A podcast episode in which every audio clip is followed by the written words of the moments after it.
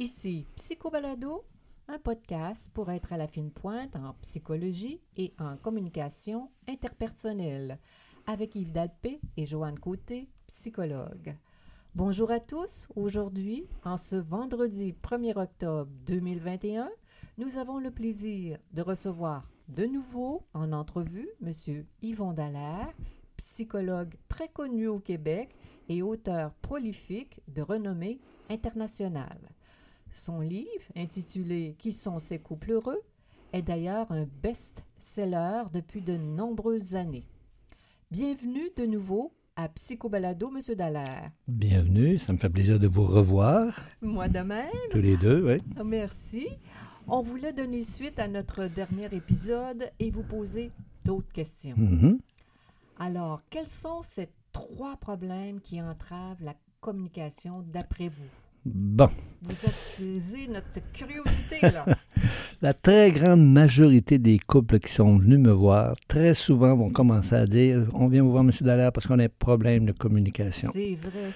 Et vous savez, la mode est à la communication. Euh, et nous, en psychologie, mais nos collègues parlent beaucoup, beaucoup de communication. Et Faut entre parler, faut autres, parler, faut parler. Oui, et il faut se parler pour essayer de se comprendre et de, et de s'aimer. Sauf que, euh, je vais y revenir un peu plus tard, c'est pas tout à fait, aussi- c'est pas aussi simple que ça. Oui. Et même si on connaît très bien ce qu'on appelle la communication dite efficace Oui. ou la communication dite euh, non violente, Oui. Rosenberg et compagnie, euh, personnellement, après 40 ans d'écoute des couples, j'en arrive à la conclusion que les couples n'ont aucun, mais je dis bien aucun problème de communication. Si on prend compte de la, la, de la syntaxe euh, du message, quand ils envoient le message à l'autre, quand, quand ils s'adressent en, en psychothérapie, qu'ils parlent de leurs problèmes, il n'y a pas d'ambiguïté. Ben, il y a trois problèmes reliés à la communication. Ils Oui. ont trois problèmes reliés à la communication, mais ils n'ont pas de problème de communication. Voilà. Premier problème, Joanne. Si après discussion, tous les deux, là, Oui. on se rend compte qu'on n'est pas d'accord, Oui. OK? Tu as été franche, transparente, tu m'as dit exactement ce que tu ressentais, ce que, Oui, tu, ce que je ce que tu voulais. pensais. Oui. Même chose pour moi. Et c'est pas un problème de communication, ça. C'est un problème de consensus. Le consensus. Je suis bien d'accord, absolument, 100 Oui, il faut, faut, qu'on trouve un compromis qui va plaire aux deux parties. Ben, c'est-à-dire que euh, oui, on, on- a un problème de, de communication. C'est-à-dire que si on n'est pas d'accord, et c'est une des caractéristiques des couples heureux à long terme, ils se mettent d'accord pour vivre avec des désaccords à vie. Ouais. Si on se rend compte qu'on n'est pas d'accord sur, par exemple, euh, l'attitude à l'argent. La- L'argent. Je suis en insécurité financière, vous êtes en sécurité financière. Ouais. Ça donne quoi de s'obstiner à savoir qui a raison, qui a tort? Ce que font les couples malheureux. Qui aurait, ouais, faire la preuve à l'autre que son raisonnement n'est pas bon. Faire Ben la oui, preuve à ben l'autre oui. qu'on a raison. Moi, je je veux mettre mon argent de côté parce que je vais assurer mes vieux jours. Oui, Mais vous, vous voulez profiter de votre argent maintenant? ouais, parce que je sais que je vais toujours en avoir de toute façon. bon, je vais arriver à la retraite, voilà. je vais arriver... Les deux ont raison. Ouais, Mais on n'a pas de consensus, on n'est pas d'accord. Est-ce qu'on peut continuer de s'aimer? ben, moi, je dirais a priori oui. Là, Il me semble que oui. hein? Oui, oui, il me semble Hein? qu'il y a moyen chez Bon. des personnes de bonne foi, intelligentes, Ben oui. de, de, de trouver... euh, Qui ont, qui ont développé leur intelligence émotionnelle conjugale, c'est-à-dire ne pas laisser les émotions de l'autre euh, m'envahir et ne pas envahir l'autre de mes émotions et être capable de faire la différence entre tes émotions et mes émotions. ouais. Et arrêtez de croire que le mot communication veut nécessairement dire communion ou comme une action. Ouais. Le mot communication va beaucoup plus, vient beaucoup plus de, à son origine étymologique d'un mot qui veut dire troc. On va troquer. On troque de l'information. On troque un- une réponse. Ouais. Donc, les membres des couples heureux se mettent d'accord pour vivre avec des désaccords à vie. Et là où ils ne sont pas d'accord, ils mettent ça sous le tapis. Ils arrêtent d'en parler. Et, je reprends l'exemple de l'argent, ben, on fait un budget dans lequel il y a un compte d'épargne et un compte loisir. Ah oui. Tout le monde est content On, et on ne parle plus de l'argent. Ça, on s'organise pour trouver une manière qui va faire en sorte que les deux, les deux vont se sentir sentis. Les deux vont sentir que leurs besoins sont répondus. Exact. Les deux vont sentir que il y a de la bonne, la bonne foi. Moi, d'où que la personne que j'ai devant moi, elle est de bonne foi, un bon Que nos sources de désaccord soient à l'extérieur de nous plutôt qu'entre nous. Ben, c'est sûr. Donc, on est, on est copains, on est, on est complices contre des ennemis extérieurs. dont l'argent, dont entre autres aussi des enfants. Si vous êtes très euh, autoritaire par rapport à, à l'éducation des enfants, que moi je suis très permissif, les enfants ont besoin de permissivité et, et de discipline. Ça ne donne rien de s'obstiner à savoir qui a raison, qui, a- qui a tort. Il faut négocier des ententes à double gagnant sur les principes éducatifs communs et s'engager tous les deux à les mettre en pratique. Ouais, rester. euh, Mm. Donc, entre autres, si c'est vous qui intervenez en premier, je vais vous appuyer, même si je ne suis pas d'accord avec votre façon Ouais. de faire, et vice-versa. Parce qu'il faut que les enfants sentent euh, qu'ils sont tout seuls contre deux deux individus. qui se tiennent ensemble. Ouais. C'est sûr que dans un couple, on ne peut pas ne pas faire de compromis. Mais il faut en faire le moins possible. Parce que pour moi, un compromis, ce n'est pas une entente à double gagnant, Mm. c'est une entente à double perdant. C'est quoi la nuance que vous mettez double gagnant, double perdant? compris? Si je veux avoir une bonne bouteille de vin, je vais avoir un château Marco. Ici, je vais le payer au, pas loin de 50, 60 dollars. OK? Mais j'en veux pour mon argent. Alors, oui, le compromis, c'est que ça me coûte 50 ou 60 dollars, mais je vais avoir euh, de la qualité. Mhm. Et si je ne l'ai pas, ben, je retourne la, la bouteille. Mm. Ça, c'est une entente à double gagnant. Lui, il reçoit son 50, 60 dollars, puis moi, j'ai la qualité du vin que je demande.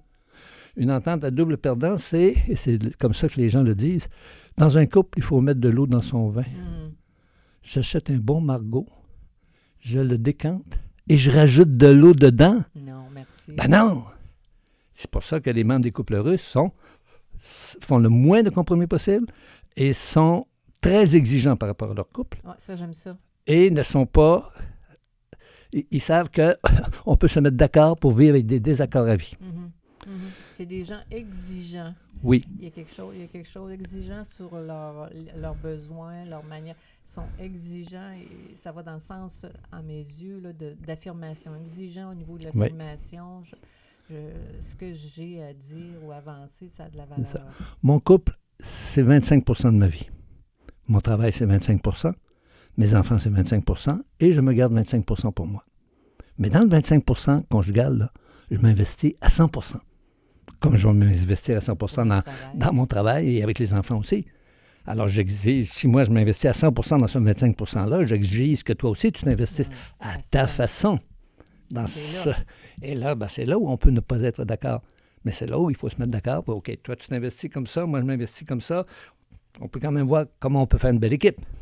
Rappelez-vous, il y a deux semaines, on parlait de- du jeu de dames et du jeu d'échecs. Oui.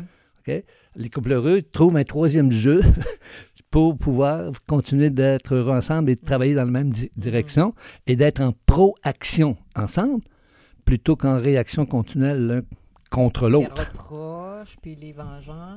Puis Ben, les- justement, ça, c'est le deuxième problème relié à la Non. communication. on, est, on est connectés. Ah oui, exact.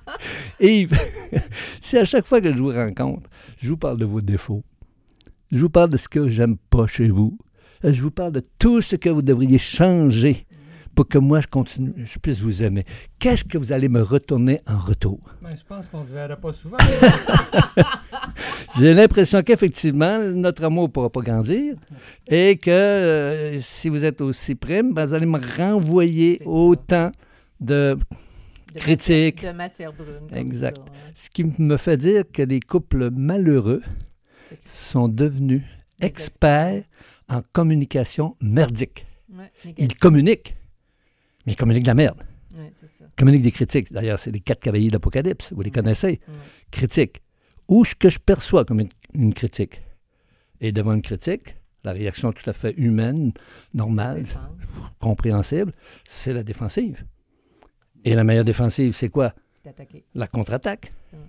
Et quand on est dans la défensive, l'attaque, la contre-attaque, la critique euh, réciproque, c'est avec le sourire aux lèvres et les yeux pétillants d'amour qu'on fait ça. Oh, que non. Oh les canines, les canines se sont allongées, et les yeux sont, péti- sont, sont remplis de poignards. Ça s'appelle le mépris. On hypothèque notre amour Ah, lorsqu'on communique notre merde. Mm, Ok? mm. Et le quatrième cavalier de l'Apocalypse, utilisé dans 80-85% des cas par les hommes, c'est la dérobade, la fuite. Je m'enferme dans le silence. La passivité, le Ouais. silence, le retrait. Et les hommes ne savent pas que c'est la pire des violences psychologiques qu'un homme puisse faire à une femme parce que les femmes ont besoin de paroles pour confirmer l'existence de la relation. Pas nous. Une image que je donne souvent dans mes conférences sur la communication. Imaginez un beau lac bleu, Mhm. une chaloupe au milieu du lac, Mhm. deux hommes dans une chaloupe. Écrivez le dialogue de la- leur dialogue de la journée. Ça peut se résumer à une demi-page. OK? Deux femmes amies se relaxent. Sortez les deux hommes, mettez les deux femmes dans la chaloupe. Psh! Et ils vont peut-être attraper autant de poissons que les hommes qui l'ont fait en silence. Parce que le gazouillis là, de leur. euh, Leur propre- va attirer les poissons. J'aime bien ça. Vous méprisez ni un ni l'autre. Il n'y a pas un gagnant dans, l'attitude féminine ou masculine ou de perdant. Le problème arrive lorsqu'on met un homme et une femme dans la chaloupe. Madame se dit Hey, enfin, il ne peut pas s'échapper. Je vais pouvoir lui dire tout ce que j'ai à lui dire depuis X temps. Et surtout, les femmes, c'est euh, la réalité, c'est dans 80-85% des cas, c'est madame qui veut aborder ce qu'on peut appeler un, sujet un- sensible. un sujet litigieux, Mhm. sensible, qui va, que monsieur peut percevoir comme étant une critique. Mais là, tu viens de perdre ton Et là, les quatre cavaliers d'Apocalypse créent l'escalade. L'escalade, ils montent sur le ring de boxe, c'est Ouais. le chignon. Puis toi, t'es comme ça dans ton sébain, ta mère est comme ça. Ouais. Puis là, t'attaques la belle famille. Exactement. Puis, ouais, donc, puis là, ça y va. On a entendu les mêmes couples. Oui. Variation sur un même thème. c'est comme ça que j'appelle ça. Donc, euh, monsieur se retire, ne sachant pas qu'il fait, qu'il fait de la violence psychologique. Et madame, pendant ce temps-là, euh, euh, on sait, grâce à Gottman, que madame va sécréter du cortisol. hein, parce que l'intérêt de Gottman, c'est non seulement d'avoir euh, invité des couples et d'avoir suivi 650 couples pendant 14 ans, C'est quelque chose, hein? mais de les avoir filmés, de les avoir questionnés, de les avoir observés et de leur avoir mis des électrodes sur la tête, Oui. des électrodes sur le cœur et d'avoir pris des prises de sang Mhm. quotidiennement, euh, régulièrement. Mhm. Et on leur donnait, pendant une soirée ou un week-end, des activités quotidiennes, des scènes de vie conjugale tout à fait normales. Mhm. Et dès que la discussion montait, là, le ton montait, euh, qu'on abordait un sujet litigieux, le rythme cardiaque de monsieur Excellent. augmente de 10 à 20 battements la minute. Mhm.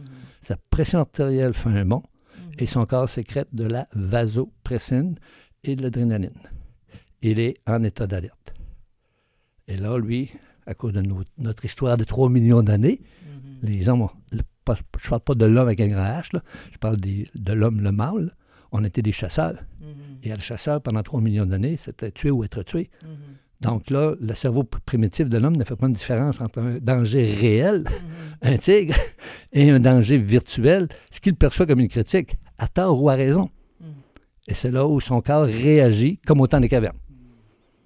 Donc là, il va argumenter OK, et il va essayer de faire disparaître la source de son stress En mettant l'eau, en, montant le ton, OK, en mettant le point sur la table. Malheureusement, dans 7 à 8% des cas, en mettant le point sur madame. mhm.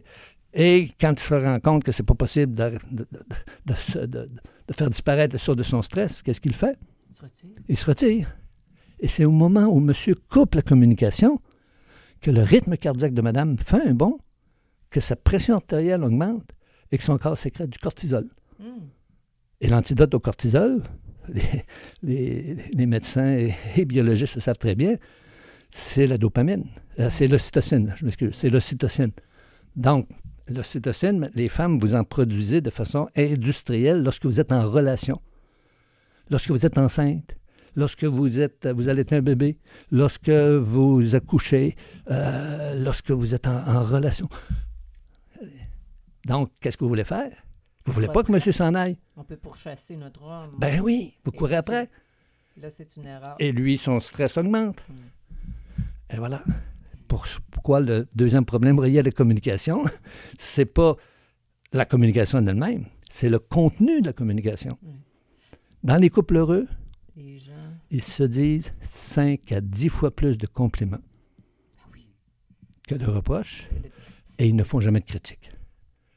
C'est quoi la différence entre un reproche et une critique? Très simple. T'es en retard, mon amour. J'avais hâte que tu arrives.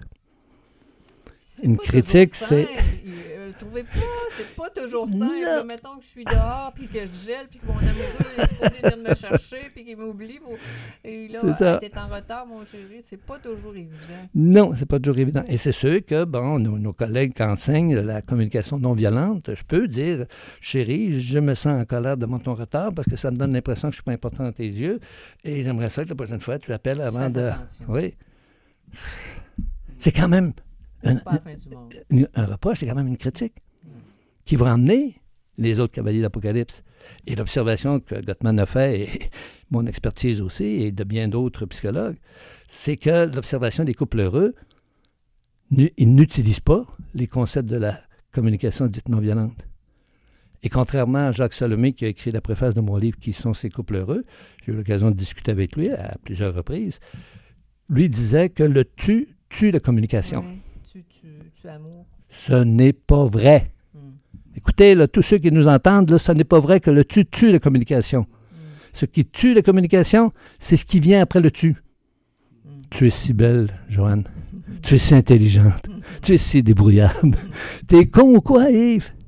T'es ben têtu, t'as pas. Ah, c'est Si le tu est suivi d'un compliment, plutôt que d'un reproche ou d'une critique. Ben, on entretient la communication et on construit sur le positif. Alors, je répète, les couples malheureux sont devenus experts en Ah. communication merdique. Ouais, et le contraire, les couples heureux sont experts. Font attention. Moi, je, je- Yves, tu te rappelles, tu avais une cliente qui avait une si jolie expression faire attention à l'honneur de l'autre. Hmm, c'est bien. At- Oui. hein, On fait attention quand on a quelque chose de. On se sent coléré ou euh, quelque chose comme ça, on est frustré, on fait attention à l'honneur Ouais. de l'autre. On est capable de dire ce qu'on pense tout en faisant attention à notre, euh, à notre cortisol. euh, à C'est ça, euh, on, ça. on a comme l'art de. Et si on parle de ce que j'aime chez l'autre, plutôt de ce que j'aime pas, ben, c'est sûr que la quand on dit à quelqu'un que j'aime ce que tu fais, on augmente les probabilités que la personne fasse de plus en plus ce qu'on aime. En plus. On, a- on appelle ça du conditionnement positif. Ben oui. Et, et le troisième problème, euh, Yvon? Je donne un exemple. tu tu t'approches de, de Joanne, vous vous approchez de Joanne, votre, con- votre conjointe, si j'ai bien compris. Là, c'est dit dans Ben, le-. Oui, OK, good. Et je, je, Yves vous dit, chérie, je t'aime. Hmm. Et vous répondez, oui, Yves, moi aussi, je t'aime. Et là, Yves commence à vous caresser, à vous flatter le dos, hein, à descendre un peu plus bas. Puis là, ben, et là, vous réagissez en disant, hey, est-ce que c'est moi que tu aimes ou juste mon corps? Alors, le je t'aime de Yves, peut-être ça voulait dire, chérie, je te désire. Pas j'ai de l'affection ou de la reconnaissance, ce que les femmes souvent entendent. On sait que c'est un, un des principaux besoins des femmes de trouver un partenaire affectueux. Et c'est l'amour qui va l'emmener à la sexualité. Mm. Tout comme à l'inverse, c'est un stéréotype ce que je vous dis là, mais il y a des fondements, euh, des données probantes pour le démontrer. C'est souvent le sexe qui amène l'homme à l'amour. Mm. Mm. Oui. hein? C'est le plaisir qu'il a avec sa- une partenaire qui fait que Il y a le goût il de devient amoureux avec elle. Surtout, ça le valorise. Il va s'engager de plus en plus. Donc, le troisième problème relié à la communication, c'est l'interprétation des mots. Usted habla espagnol un poquito? Si. Si, Mañana. Ouais. demain. Pas vrai. Vous n'avez pas suffisamment appris l'espagnol? Pour savoir. Aujourd'hui. Mañana, Ça veut dire pas maintenant. À moins qu'ils vous disent mañana por la mañana. Demain matin. Mais même là, demain matin, c'est à 8 h ou à 11h30. Mais souvent- en tout cas, Ils n'ont pas la même notion du temps que nous, Nord-Américains. Les autres, ils sont euh, Amérique centrale, là. Donc, euh, ou euh, Espagne, ouais, ou Philippines. Mais quand, on, quand, quand on utilise des mots, moi, j'ai une certaine connaissance, une certaine science, conscience de ce que je veux dire par mes mots. Mais est-ce que l'autre entend ce que je suis en train de dire? Mm. ou s'il va décoder le message que je lui envoie à partir de sa propre grille d'analyse? Donc, c'est là, le, pro- le troisième problème, c'est l'interprétation. Donc, un problème de consensus, un problème de contenu et un problème de d'interprétation. Interprétation des paroles de l'autre. C'est ça. euh, du message de l'autre. Donc, On d'où l'importance de parfois demander Mais qu'est-ce que tu veux dire, chérie, quand tu me dis que tu m'aimes? Je trouve qu'il m'a, il m'a, puis je- il m'a donné un, un- un beau message un jour. Quand, quand, euh, puis je- j'aime bien partager euh, présentement avec mes clients, avec tout le monde, d'avoir un doute parfois quand, quand j'ai une, une petite colère ou un- une interprétation, d'avoir un doute raisonnable sur le sens.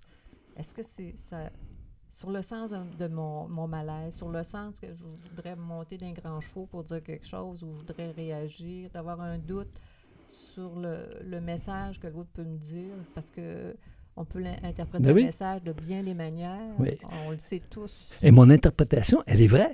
Ah oui, elle est pas Mais euh, est-ce qu'elle est conforme à la réalité? exactement. Et c'est ça qu'il faut aller vérifier. l'autre bord. OK? Si tu veux dire ceci, c'est, Ouais. c'est ça. Oui.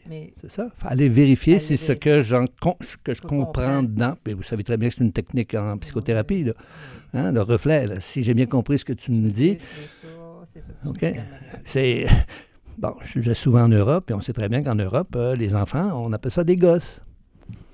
Au Québec, quand on dit hey, vous avez des beaux gosses, monsieur », au Québec, les gosses, c'est plus, ça fait plus référence aux testicules Ben qu'à autre chose. Alors que ça m'est arrivé à un moment donné de dire à un homme, hey, arrête de grimper dans les rideaux. Ouais.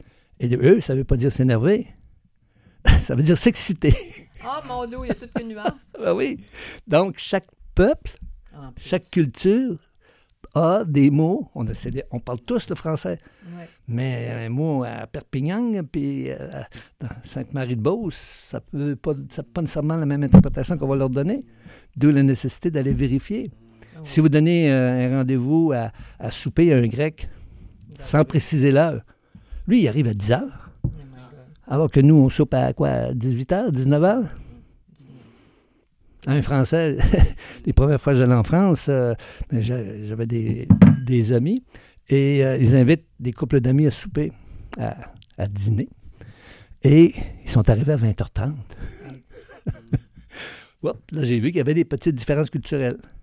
Mais au niveau de la communication entre hommes, entre nana française et, et mec français, ils ont les, les trois mêmes problèmes aussi. ouais. De- ils cherchent à convaincre l'autre que j'ai raison, tu as tort. Ouais. Ils se disent beaucoup plus de critiques que de compliments. Et ils interprètent continuellement le- ce que l'autre est en train de dire. Est-ce qu'il y a des personnalités qui sont plus sujettes à interpréter négativement ce que l'autre peut leur communiquer? Plus j'ai euh, une sensibilité émotive, plus je suis susceptible, plus je vais porter à croire que ce que je pense est toujours vrai. Et vous savez comme moi que notre cerveau humain fait en sorte qu'on va là où on pense. Donc, si je pense que l'autre, euh, parce qu'il il m'a dit qu'il m'aimait, puis que, ou que son, son amour, c'était du désir sexuel, mais tu es un, un obsédé sexuel. Tu ne Ouais. penses rien qu'à ça. Ouais. Quel homme n'a jamais reçu cette, euh, ce commentaire-là? Ouais, ben oui. Le temps passe, il nous reste euh, presque. Nous, nous avons presque fini déjà, Yvon. Mais- Euh, que- quel serait le, le- le mot de la fin pour, euh, au sujet de la communication? Comment vous pourriez. euh, ré- Et là, là, là, là, le mot de la fin. Brasser des fleurs plutôt que de la merde. On construit sur le positif. Ce n'est pas le tu qui tue la communication, c'est ce qui vient après le tu. Mm. Alors, on construit sur du positif. Oui. On s'encourage à rester dans une communication positive. On s'encourage à, à donner des compliments, à s'excuser. Si j'exprime mes besoins, Oh, jamais mes frustrations. Mais comment je vais les régler, mes frustrations? Ben, en exprimant le besoin. et et il y a un grand psy, euh, l'ancêtre de tous les psys, qui a dit un jour Demandez, vous recevrez. Ah oui. Donc, si je dis qu'est-ce que je veux, j'augmente les probabilités de l'obtenir. Excellent, excellent. On pourrait vous écouter des heures, Yvon. Euh, on, est- obligé de s'en tenir à, à- de, de- s'en tenir à, notre euh, horaire. Alors donc, euh, c'était Psycho Balado avec les psychologues Joanne Côté et Yves Dalpé. Nous avions le plaisir de recevoir de nouveau le psychologue et auteur bien connu Yvon Dallaire. Il pratique en, cabinet privé à Québec, mais il reste actif dans les médias au Québec et en Europe. Euh, en allant euh, sur euh, Internet, sur yvondallaire.com, vous y trouverez la présentation de ces livres, de ces textes et de nombreux tests, de nombreux tests, dis-je, pour évaluer votre bonheur conjugal. Vous pouvez vous abonner aussi à son infolettre mensuelle sur le couple en allant sur son site. Voilà. Alors donc, euh, grâce à ces perspectives, euh, euh, aux perspectives de notre invité d'aujourd'hui, Yvon Dallaire, nous serons de meilleurs communicateurs, espérons-nous. Alors merci bien Yvon. Nous sommes psychologues cliniciens en pratique privée à Québec et à Montréal. On peut nous consulter à distance, en vidéoconférence de partout. Pour plus d'informations sur qui nous sommes, sur nos livres et nos services, consultez notre site web www.dalpecote.com. On se retrouve dans deux semaines. À bientôt.